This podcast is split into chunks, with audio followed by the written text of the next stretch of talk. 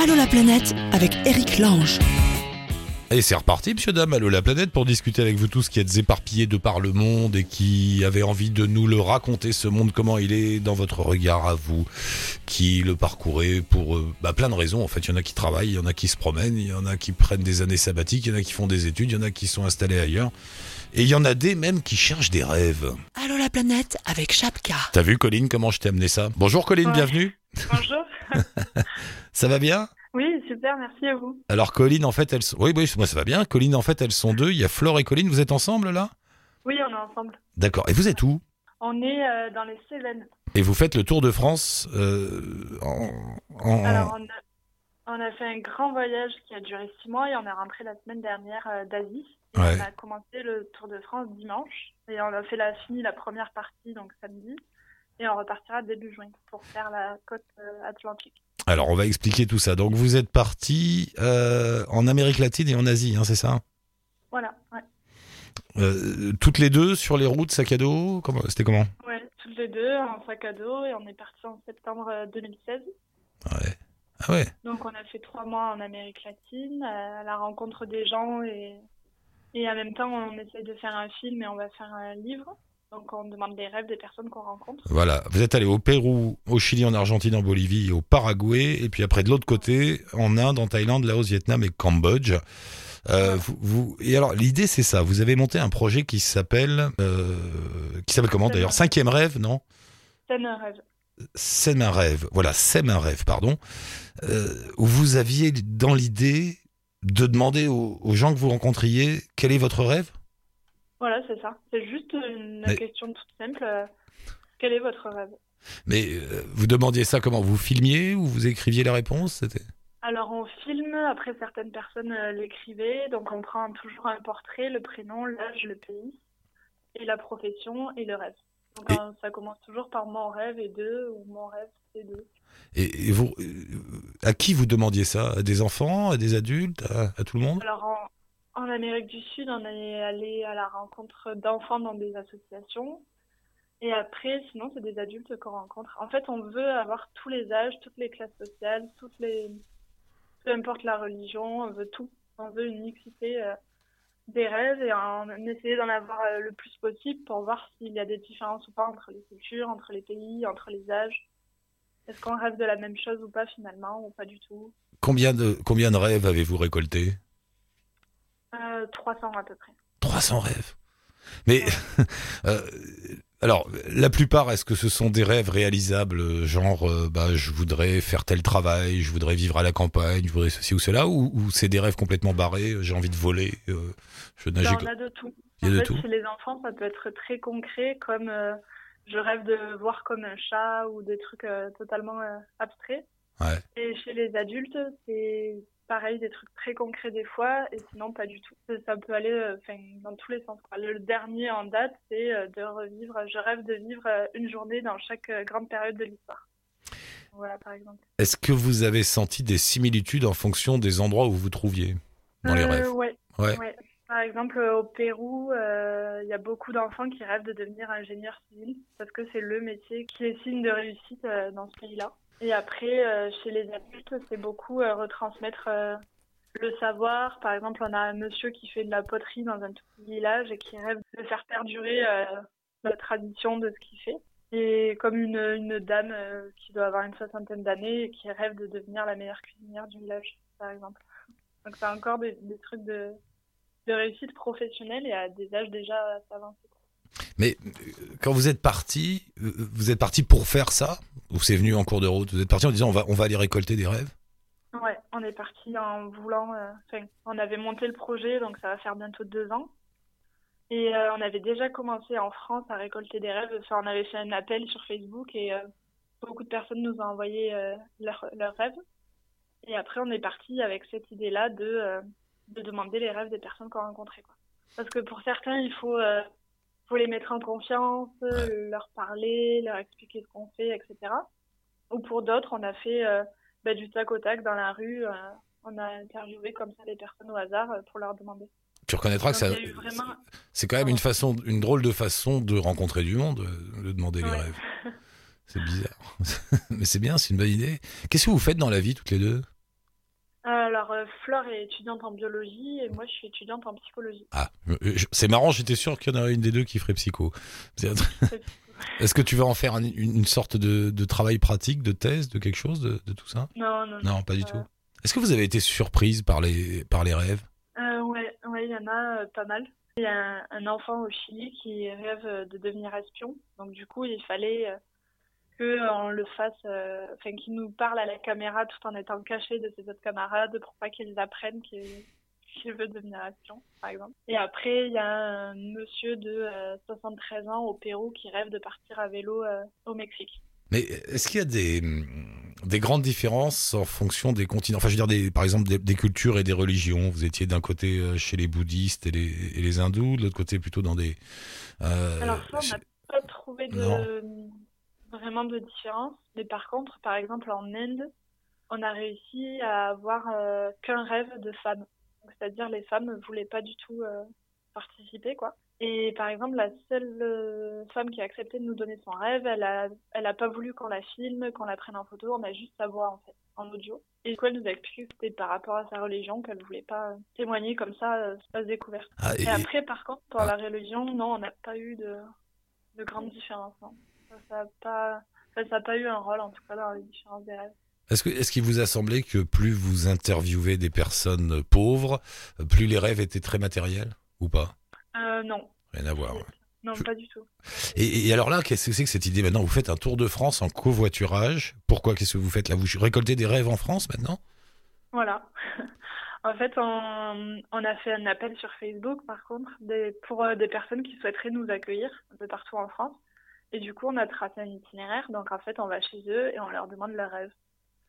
Donc, du coup, on, ben, on visite la région, ils nous montrent un peu tout ça. Et en fait, on a décidé d'aller à la rencontre des Français, finalement, et de découvrir la France parce qu'on la connaissait pas du tout. Après un grand voyage comme on avait fait, on avait besoin de, de voir aussi euh, les rêves des Français. et, et- et les rêves des Français, ils sont très différents des rêves des Cambodgiens et des Péruviens ou, ou c'est pas en fonction des pays, c'est en fonction des gens? Euh, non, non, non, ils sont, euh, il y a des similitudes. Tout le monde Non, rêve. c'est un hein. peu plus matériel quand même. C'est un peu plus matériel. Ouais. ouais. Ouais. Ouais. Et, oh, oh, et- et tout le monde a un rêve? Il n'y a pas quelqu'un qui vous a dit un jour non non mais moi je veux pas de rêve, moi je m'en fous. je- Ben, en fait, en général, il y en a plusieurs qui nous disent au départ, ah non, moi j'ai pas de rêve et tout. Mais c'est plus de la gêne, on, enfin, on, a remarqué. Parce qu'après, en deux, trois minutes, ils disent, ah si, finalement, euh, il y a bien un truc que j'ai envie, et ça serait ça. quoi. Donc en général, des fois, en, en première réponse, on a ça. Et finalement, après, en discutant, euh, il y a des rêves. Ouais, c'est de la pudeur au départ. Il y a une pudeur. T'as pas Voilà. envie de dire de euh, ce, que tu, ouais. ce que tu rêves secrètement. Et alors avec tout ça, vous allez faire un film et un livre. Voilà. Hmm. Et, et- et le film, ce sera quoi? Une série de portraits comme ça, des gens intercalés en fonction de, des pays, des sexes et tout euh, Des petites Alors, interviews fait, ça sera, un, ça sera un 52 minutes avec comme fil conducteur notre voyage, toute notre aventure, et qui, euh, bah, ça sera entrecoupé des, des portraits des personnes, des interviews des personnes euh, qu'on a rencontrées euh, au fur et à mesure de, de notre aventure. Quoi. Donc, ça sera vraiment le fil conducteur, le voyage, donc Mm. chronologique. Enfin, on a commencé par l'Amérique du Sud, l'Asie, la France, et les rêves euh, petit à petit qui nous trouvent, enfin, qui nous semblent les plus euh, importants et intéressants à montrer, qui se dévoileront euh, au fur et à mesure des images. Quoi. Tout le monde rêve. Tout le monde rêve. Ouais, c'est bien. Ouais. Bon, et, et- et alors donc là, qu'est-ce qui va se passer là? On attend maintenant euh, la fin du film, la, la diffusion du reportage, tout ça quoi. Ben, alors, ouais. Alors, on a prévu déjà, on a une soirée qui se fait dans les Cévennes euh, le 5 mai. Donc là, on en a déjà fait trois à chaque fois, sur après les retours de chaque voyage. Et on, présente tout ce qu'on fait, on met de l'humour, on fait, euh, on fait de l'émotion, on fait du, quelque chose d'assez dynamique. Et après, là, on part d'abord sur le livre. Et, euh, et ensuite, ça sera le, le film. Qui sera euh, ben, le temps de faire le montage dans un an, un an et demi, quoi. D'accord. Bon bah écoute, bravo. Moi, je j'attends des nouvelles. Si tu veux nous nous appeler, euh, on peut s'appeler à un moment dans votre voyage en France, se rappeler, voir un peu Ouais, ça comment marche. ça va, comment ça tourne, hein? Bah ça marche. Ouais. Euh, bravo, c'est assez marrant. On, on met le lien bien sûr avec votre blog, euh, bah, voilà tout simplement. Euh, le lien est sur le, le blog d'Allo la planète. Bah, merci beaucoup toutes les deux. Bo- bonne continuation. Allez bien récolter les rêves. C'est classe quand même. Qu'est-ce que t'as fait l'année dernière? Bah j'ai été récolter des rêves dans le monde. C'est bien. Ah ouais, c'est c'est pas mal pour les dîners. Vous aurez du succès. merci Colline, merci Flore. À bientôt. Bonne route. Merci. revoir. Merci beaucoup. Au revoir. Au revoir. Et pendant ce temps-là, aux États-Unis, il en est des qui, changent des couches, qui chouchent des caches, qui changent des couches. Salut McGregor, Bonjour Eric. t'as fini de changer? C'est bon, t'as changé, le- Ouais. t'as changé l'enfant? Ouais, ouais. Ça va Trois fois par nuit. C'est magnifique. Ah, c'est beau, hein. le- Je suis un moyen, moyen réveillé, mais ça va. Oui, voilà, c'est ce que je veux dire. Il est quelle heure là chez toi? Oh, il est quand même 8h du matin, donc ça va, mais c'est plutôt les, les nuits sont dures, quoi. C'est Eh ouais. trois changements dans la nuit. euh. Rappelle-nous euh, quel sexe, quel âge l'enfant? Bah justement, a 4 mois depuis hier ou avant-hier. avant-hier. ah ouais, donc là, c'est le petit changement, quoi. Ça allait bien, elle dormait bien jusqu'à maintenant, et puis là, ma- mademoiselle grandit, et, et donc elle a faim en plein milieu de la nuit. Eh voilà. faut la nourrir. Ça, c'est le piège. Quand vous avez des enfants, au début, les premiers mois, ils dorment. Et alors, t'as tellement entendu d'histoires de gens qui disent, tu verras, au début, tu dors jamais, que tu dis, oh la vache, le mien est un miracle, il dort. Eh bien non, Mhm. ça arrive à un moment, vers 3-4 mois, de toute façon, t'y passes. Oh, mon pauvre Marc Grégor. Bon, c'est bah, tellement beau, un enfant. Avec la couche. Ouais, non. Bon. Non, puis même, c'est une, expérience géniale, quoi. C'est assez cool de voir comment elle. euh, C'est assez marrant parce que les, tu vois déjà la personnalité de l'enfant, elle est déjà là, quoi. Et c'est assez marrant parce que euh, mes amis autour de nous, ils, ils regardent et font ouais, on, on sent qu'elle, on sent que c'est ma gamine, quoi, parce qu'elle adore les gens.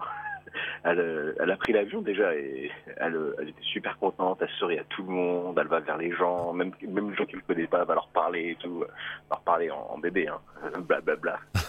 Mais non, ça, ça va, c'est assez cool. Donc même Laura, mes amis, tout, ouais, c'est- c'est tout à fait toi, quoi. C'est vrai que moi, je suis un peu le mec qui, spontanément, veut discuter à la première personne qui passe.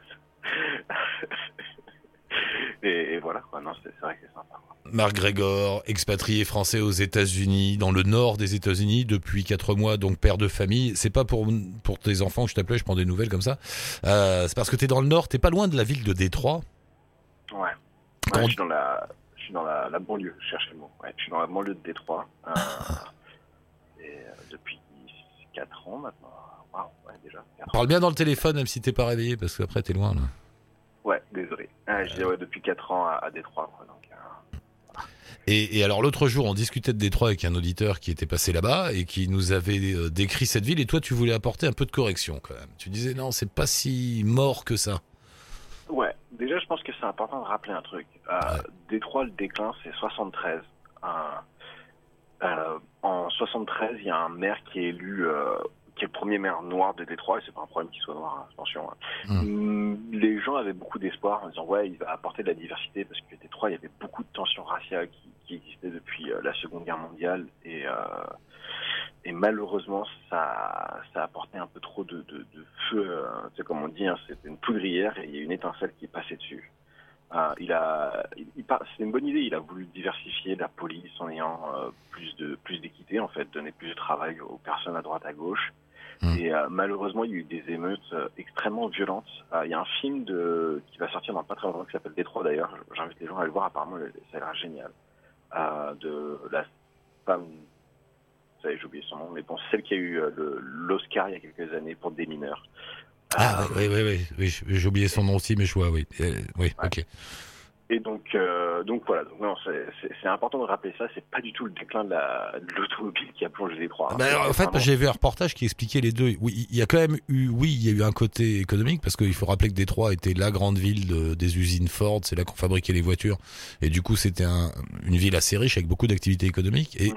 et il y a une conjonction de deux phénomènes. Il y a ces histoires d'émeutes raciales, et puis il y a quand même aussi que, le fait qu'à ce moment-là, on commence à, à délocaliser la fabrication des voitures. Mais c'est justement à cause de, de, de l'insécurité, et c'est- tout bête, mais bon, bah, le, les patrons des usines, c'est les mecs qui ont le plus de pognon. Euh, ils ont vu que Détroit, ça devenait dangereux pour eux et leur famille, donc qu'est-ce qu'ils ont fait? Ils se sont barrés. Et ils se sont barrés dans l'Indiana, ils se sont barrés à Chicago, donc c'était pas, Ah bon c'est pas le déclin, c'est pas le déclin économique de, de, de l'industrie automobile, c'est que les usines se sont barrées parce qu'ils se sont dit non, mais en fait ici, euh, c'est- invivable. Mais pourquoi C'était vraiment, c'était, il y avait un côté guerre civile dans cette histoire Ça se bagarrait Ah, vraiment Non, non, ah, non, mais la, ville a été détruite à feu et à sang. c'était euh, la, la criminalité qui a explosé. euh, ah non, faut voir que c'était euh, c'était vraiment terrible. Euh, à l'époque, les gens, me- moi quand je discute avec des, des- des personnes qui ont connu ça, ils disaient ouais, on avait des t-shirts quand on allait dans le centre-ville de Détroit avec des potes, on achetait des t-shirts, c'était écrit j'étais dans le centre-ville de Détroit et j'ai survécu. Et c'est aussi bien les banlieusards euh, riches que les banlieusards euh, pas riches, quoi. Donc aussi bien les blancs que les noirs, quoi. C'était- Et c'était mais vraiment, il y avait euh, ce qu'ils appelaient le, le film Eight Mile de, c'est aussi sur ça. Eight Mile c'est une rue. Et en Mhm. fait, t'avais du côté nord les blancs, du côté sud les noirs, et tu passais pas la rue. Quoi. Ah, Eminem, le chanteur, le, le rappeur. Ouais, Ouais. des trucs- ouais, non, c'était vraiment, mais faut, enfin, donc ça c'était déjà à 80-90. Il y avait cette tension raciale et c'est pour ça que, que Détroit a vraiment décliné, quoi. Alors après, derrière, en plus, euh, il restait encore un peu d'automobile, mais dans les années 90, il y a la crise du pétrole. Euh, L'automobile est descendue, bah, Ford et compagnie, pro- les premières usines qu'ils ont fermées, c'était pas celles qui venaient de relocaliser dans l'Indiana et dans, enfin, Indianapolis et Chicago. C'était à Détroit. C'est- vraiment ce qui a vraiment apporté. Et je trouve que c'est un peu dommage que souvent on, on dit ouais c'est la fin de l'industrie. Non, c'était vraiment qu'il y avait vraiment des tensions. Et, et, et ça c'est important de le rappeler quoi. Enfin, je trouve. D'accord. Euh, Donc- il y a eu toutes ces tensions, il y a eu ces émeutes, il y a eu cette situation de Mhm. quasi-guerre civile. Après, comme tu dis, il y a la crise du pétrole et la, voilà, la, euh, la fin des années de gloire de l'industrie automobile. Tout ça fait que, au bout d'un moment, euh, Détroit est devenu une sorte de ville fantôme. Ça, c'est vrai.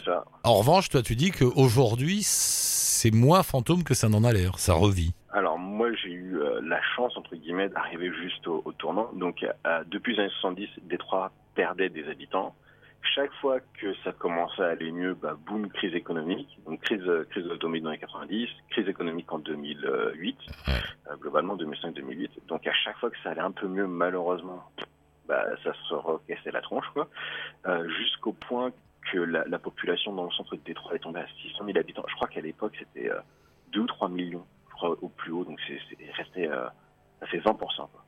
20% de la population. Donc euh, forcément, tu as 80% des maisons qui sont vides. Enfin, ça, c'est sûr et certain. Mais depuis euh, l'année dernière, en fait, l'année dernière, c'était la première année, donc 2000, euh, donc ils ont clôturé. Donc 2015, c'était la première année où ils considèrent qu'il n'y avait pas d'habitants qui sont partis. Du moins, il y a eu autant de départs que de nouvelles arrivées. L'année dernière, 2016, c'est la première année depuis 60, je crois que même c'était les années 50 en fait, parce qu'il y avait déjà des, des gens qui partaient, euh, qui est une, une- une- que ça a grandi. C'est-à-dire que le nombre d'habitants a augmenté. Je crois qu'on est au-dessus de 700 000, puis on était à 650 000 il y a un an, et maintenant on est au-dessus de 700 000. Euh, au point que le premier appartement vendu pour un million de dollars euh, s'est vendu à Détroit. C'est la première fois qu'un appartement qui se vend pour un million de dollars. Euh, ça a fait tous les gros titres du journaux. Euh, un million de dollars, Mhm. c'est énorme. Il faut se rappeler que moi, il y a 5 ans, quand je suis arrivé ici, 4 ans et demi, tu pouvais acheter une maison pour entre 25 et 500 dollars. Tu peux encore trouver, mais c'est dans des coins vraiment très reculés. euh, c'est dans des états très lamentables. Non, Détroit, c'est complètement reconstruit. Le centre-ville, il n'y avait aucun, aucune lampe, euh, parce qu'ils n'avaient pas de pognon pour changer les, les ampoules. C'est des trucs qui m'avaient choqué. moi. Les euh, lampes électriques, les lampadaires, il n'y avait aucun lampadaire qui marchait. Parce que soit ils avaient plus assez d'argent pour payer l'électricité pour mettre, dans, pour mettre de l'électricité dans les lampadaires, soit il n'y avait plus d'ampoules. C'est-à-dire qu'au bout d'un moment, ils ont récupéré de l'argent il y a deux ans et demi. Ils se sont dit, oh, bah, c'est cool, on va, on va essayer de rallumer les rues. Ouais, bah, manque de peau, toutes les ampoules avaient claqué parce qu'elles n'ont jamais été utilisées. C'est dingue. Et, euh, c'est et donc là, alors, effectivement, il y a encore des endroits un petit peu des quartiers où bon bah voilà, il n'y a pas y a pas encore trop d'éclairage public, mais ça s'est vraiment amélioré. Et euh, c'est vrai que l'auditeur disait ouais, mais euh, j'étais choqué, je pouvais marcher pendant des heures et voir personne. Attention, on est dans le Midwest, donc euh, ça fait pas le Midwest, c'est le, le moyen moyen est. euh, c'est le, le- une zone des États-Unis qui inclut donc euh, l'Indiana, l'Ohio, euh, Wis- Wisconsin, donc Chicago, Cleveland, Indianapolis, Michigan. Cleveland qui est très connu grâce aux Cavaliers, qui est l'équipe de basket. Et quand vous écoutez les joueurs français qui racontent quand ils vont jouer à Cleveland, Mhm. ils te le disent, c'est mort. Les villes sont mortes. Et c'est pas qu'il n'y a pas d'habitants. C'est juste que c'est les Américains, et encore plus dans le Midwest. Les gens ne sont jamais dehors. C'est un Ah bon truc. Quand tu, quand, non mais moi c'est, moi j'habite sur une ville universitaire, sur le campus universitaire. Euh, donc euh, durant l'année quand il y a les étudiants, parce que eux les étudiants ils sont dehors, ils sont tout le temps en train de faire la teuf, euh, on en a déjà parlé. Tu les as dehors. Ouais. Tu vas, euh, pff, allez, euh, quatre blocs, parce que les Américains ils parlent en blocs, donc ça fait euh, même pas un kilomètre, hein, on va dire 500 ou 800 mètres au sud de ma maison. En semaine, tu ne verras personne si tu vas pas sur la route principale. Sur- Tu veux dire que ces, ces fameuses euh, suburbs, en fait, vous, ces banlieues où les gens euh, habitent, c'est vraiment, on, on rentre là pour rentrer chez soi et il n'y a aucune vie dehors, il n'y a pas de resto, il n'y a pas de bar, il n'y a rien, quoi. c'est ça. Et puis, Mm. t'en parles souvent en disant, euh, ouais, nous, dans notre monde, maintenant, on voit jamais les enfants dehors. Alors, encore plus aux États-Unis. Ouais. Il n'y a pas de trottoir. Il n'y a pas de trottoir dans les suburbs. Donc, de toute façon, tu te déplaces de ta maison, d'une maison, euh, tu vas chez le voisin, t'es presque obligé de prendre ta voiture. T'as pas de trottoir. T'es obligé de marcher dans la rue. Alors, encore plus quand il y a de la neige ou quand il fait, euh, en plus, il faisait froid la, semaine où, où le Peter est passé, il faisait un peu froid. Alors, encore plus, enfin, dès, qu'il fait froid, les gens, ils sont planqués. Euh, mais voilà, non, et là, il va faire bientôt très chaud, donc les gens, ils sont encore plus planqués. hein. Ils sont à la maison avec la clim. euh. Le mec, de toute façon, le, gars qui fait, qui s'occupe du chauffage ou de la clim, c'est le, roi du pétrole ici. Parce que tout le monde en a besoin. Et je plaisante pas, mais les gens ne, sortent pas, ne vont pas trop dehors. Donc c'est vrai que tu as souvent cette impression un, un peu, un peu froide. Alors encore plus quand tu arrives au printemps, quand, il a, quand l'hiver n'est pas encore parti, il n'y a pas d'oiseaux dehors. Euh, tu vas dans une ville, parce que moi, la ville où j'habite, il y a 110 000 habitants, ça fait toujours un peu flipper, quoi. Enfin, je te jure, il y, a y des- il y a des zones où tu vois personne. Et tu peux passer un après-midi complet dans la rue, Ouais. et tu vas croiser personne. Peut-être qu'il y aura la chance d'avoir le mec qui va sortir ses poubelles à ce moment-là, parce que c'est lourd des poubelles, ou qui va aller à sa boîte aux lettres.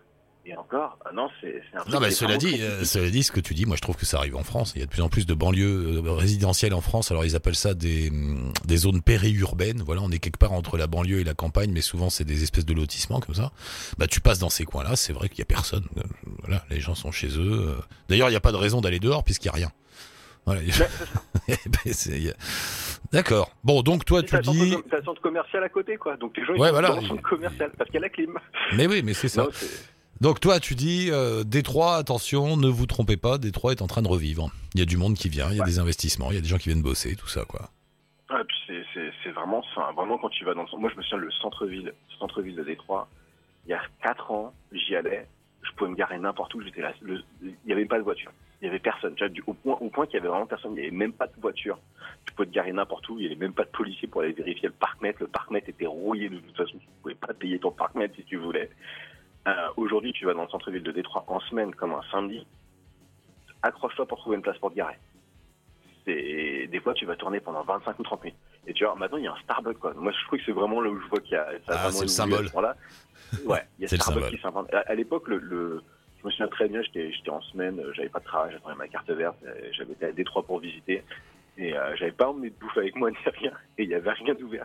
Il y avait même pas un, même pas un G, G20 tête ou euh, il y avait même pas un truc juste à côté euh, à G20 là. Tu sais, il y, avait même pas une super. Il y avait rien. Il y avait rien de chez rien. Aujourd'hui, tu vas dans Détroit, tu as le choix, tu peux aller dans le café hipster, tu peux aller dans le, le, le bar à bière hipster, tu peux aller à Starbucks si tu veux, t'as McDonald's qui a rouvert, t'as... Non, c'est impressionnant, quoi. C'est vraiment, ça a vraiment, vraiment, et tu, tu le sens bien, hein, tout le monde, les investissements, l'immobilier et tout. euh, j'ai même beaucoup de, moi, avant, mes clients ne, ne m'envoyaient jamais sur Détroit. Aujourd'hui, quasiment presque deux fois par mois, trois fois par mois, j'ai un gros, contrat sur quoi. Les gens Marc Grégor Marc Grégor, merci pour ces précisions, il faut qu'on y aille. Bah, merci pour ces corrections et cette histoire de Détroit qu'on va suivre. Euh, la fille qui, fait, qui a fait un film, c'est Catherine. Catherine Bigelow, Voilà, qui a fait un film sur la mort de Ben Laden aussi. Son dernier, c'était ça. Sur le, voilà. exactement. Bon, bah, on ira voir Détroit. Merci beaucoup, Marc Grégor. Ciao, ciao. Tu peux préparer le biberon et la couche pour, dans 3 heures à peu près. Eh ouais, c'est ça. Ciao. Salut Marc Grégor, merci beaucoup, à la prochaine. Ciao. Et on peut retourner à Détroit. Donc merci tout le monde pour nous joindre. Allô la planète euh, via Facebook sur la page de l'émission ou via le blog de l'émission tout simplement. Un petit message. Nous on vous rappelle. Merci à Marine pour la réal aujourd'hui. Et ciao, touti bonne route.